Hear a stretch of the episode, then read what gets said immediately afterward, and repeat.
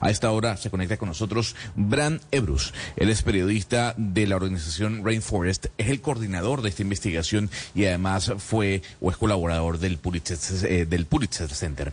Eh, don Bran, gracias por acompañarnos a esta hora en Blue Radio. Hola, muy buenos días, gracias por la invitación.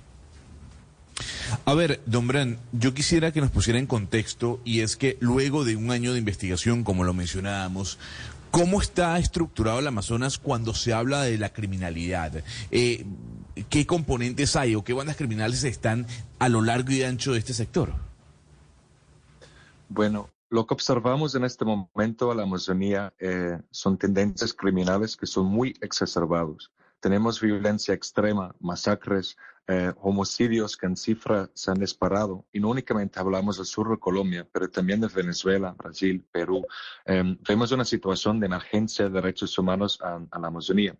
Em, los grupos criminales, por ejemplo, urbanos de Brasil, de Sao Paulo, PCC y de Río de Janeiro, Comando Vermelho, son, son grupos que llegaron a la Amazonía eh, para ocupar rutas de narcotráfico, pero se quedaron con el oro, los maderables y el tráfico de especies y ampliaron sus portfolios criminales para no únicamente trabajar en la Amazonía de Brasil, pero también cruzaron eh, a Colombia, a Perú, a Bolivia, a Leticia, por ejemplo, vemos graffiti de bandas brasileños eh, en estos días. Pero también los grupos colombianos han cruzado sus fronteras, donde la ELN sobre todo opera en el sur de Venezuela, pero también estamos observando facciones de las disidencias de las FARC, no únicamente con incursiones esporádicas en Perú y Ecuador, pero ya tienen campamentos, manejan territorio y economías.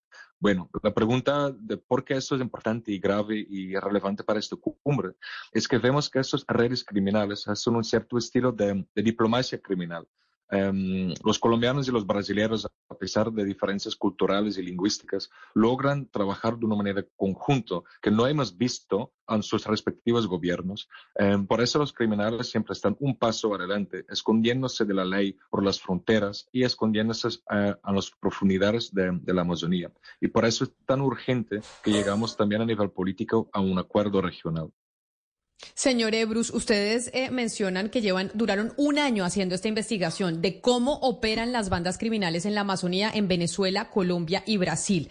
Yo le quiero preguntar por Colombia en particular, porque el presidente Gustavo Petro está ya en Brasil reunido en esta cumbre en donde ustedes están eh, presentes.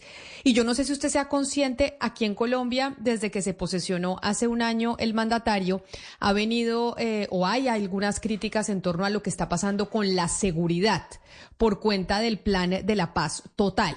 Y hay críticas y dicen las carreteras están inseguras, se le está dando mayor eh, cabida a las bandas criminales para que puedan operar porque el ejército y las fuerzas militares tal vez no están tan empoderadas como antes.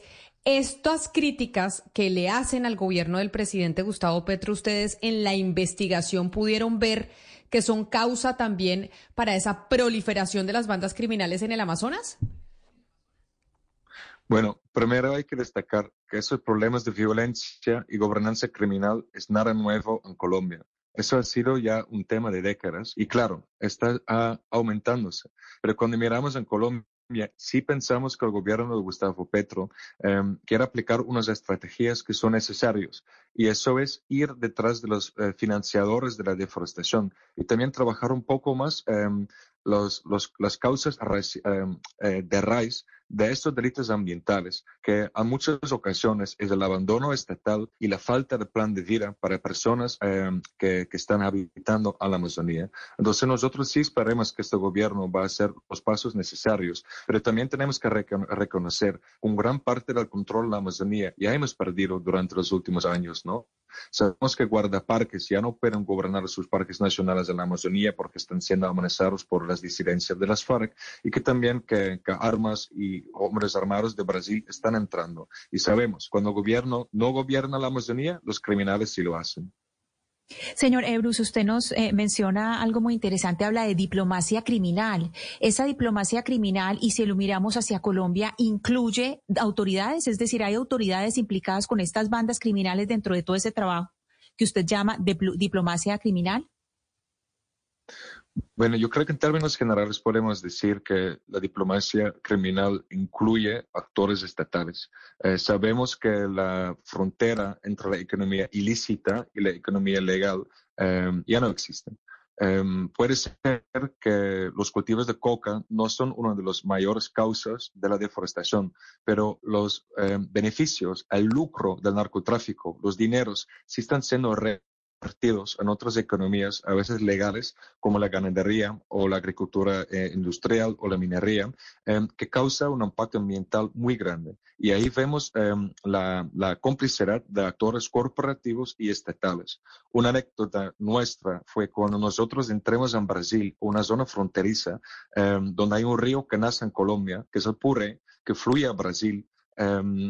nosotros entremos ahí para investigar una presencia de 150 dragas mineras, donde en territorio de Brasil llega la disidencia de las FARC, o sea, un grupo colombiano para cobrar vacunas en territorio soberano de Brasil. Pero nosotros no nos encontremos con eh, la disidencia de las FARC cuando estuvimos ahí, pero llega una comisión de la Policía Militar de Brasil para amenazarnos y obligar a integrar nuestras memorias, porque ahí la Policía Militar estaba al servicio de los mineros ilegales, cobrando vacunas de 30 gramos de oro por draga minera para proteger sus intereses ilícitas y además protegerlos contra ataques de la guerrilla colombiana.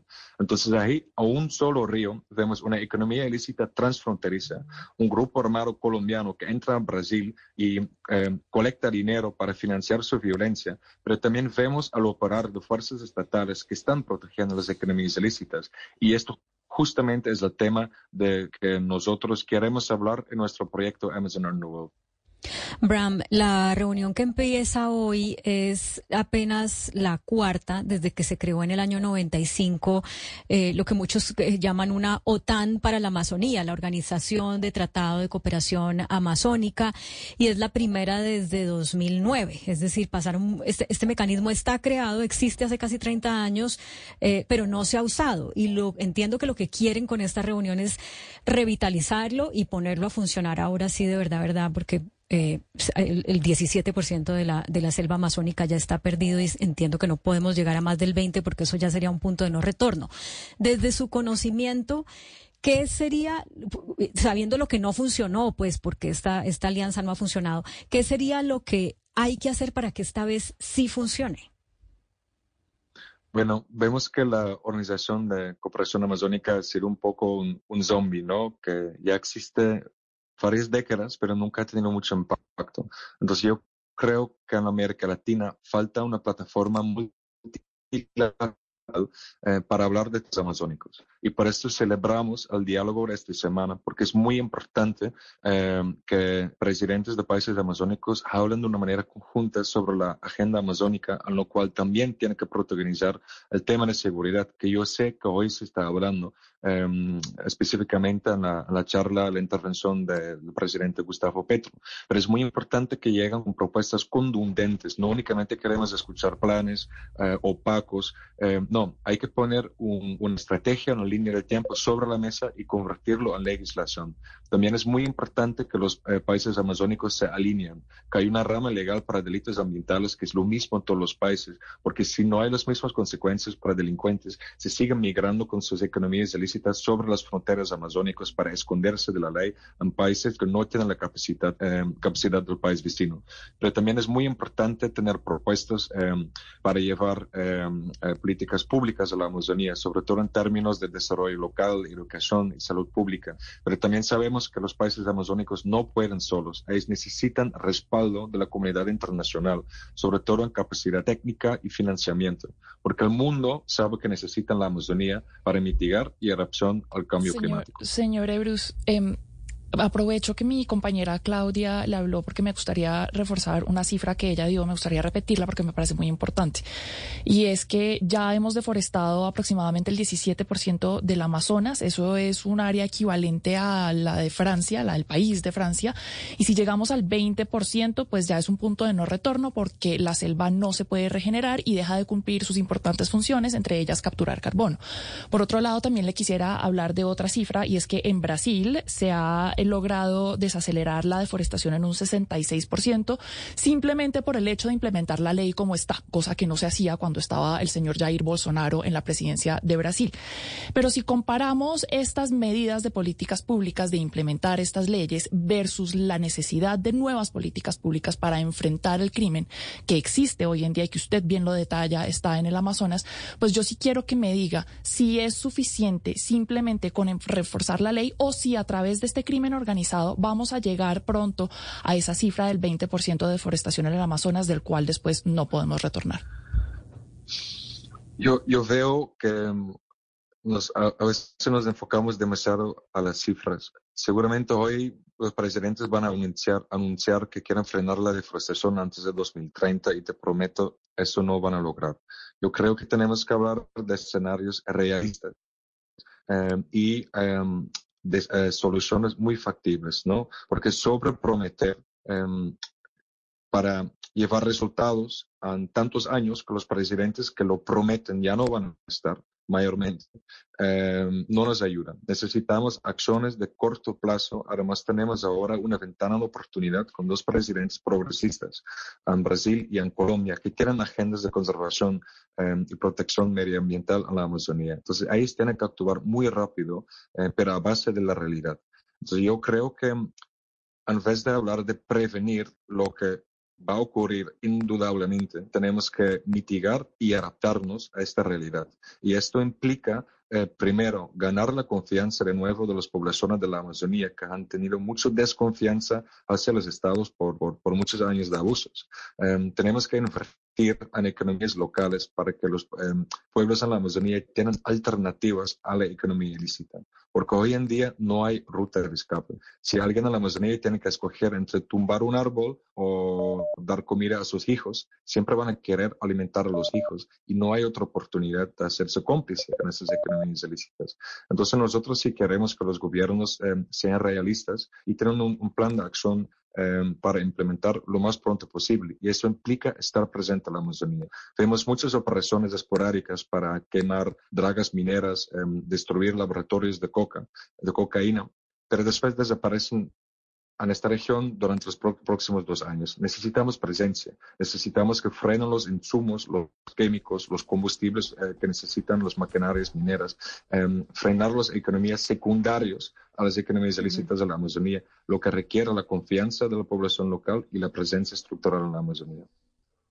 Pues es Bram Ebrus, periodista de la organización Rainforest, que se encuentra precisamente ahorita en Brasil, en ese encuentro de los mandatarios sobre el medio ambiente y en donde está ahí presente el presidente Gustavo Petro. Señor Ebrus, mil gracias por haber estado con nosotros y esperamos que la respuesta de los mandatarios cuando ustedes presenten ese informe y ellos lean lo que ustedes han podido investigar sea contundente. Mil gracias y feliz día. Bueno, mil gracias. Espero que la próxima escriben mi, mi apellido bien y un saludo ahí a la No, no, no. Díganos cómo se escribe su apellido, porque, porque si estaba mal escrito, corregimos la ortografía. Quita el R y Ebus es, es ya suficiente. Ah, o sea, es Ebus y no con R. No es Ebrus, sino Ebus. exacto, exacto. ¿Y de dónde es, de dónde es su apellido? ¿Tiene el, el origen de Ebus, de dónde viene? El, origen de Ebus viene de las profundidades del sur de los Países Bajos de Holanda. Ah, bueno, pues entonces ya aprenderemos que no es Ebrus sino Ebus. Señor Ebus, mil gracias por estar con nosotros. Feliz día. Feliz día. Chao, chao. Un saludo especial. Hacemos una pausa y ya regresamos.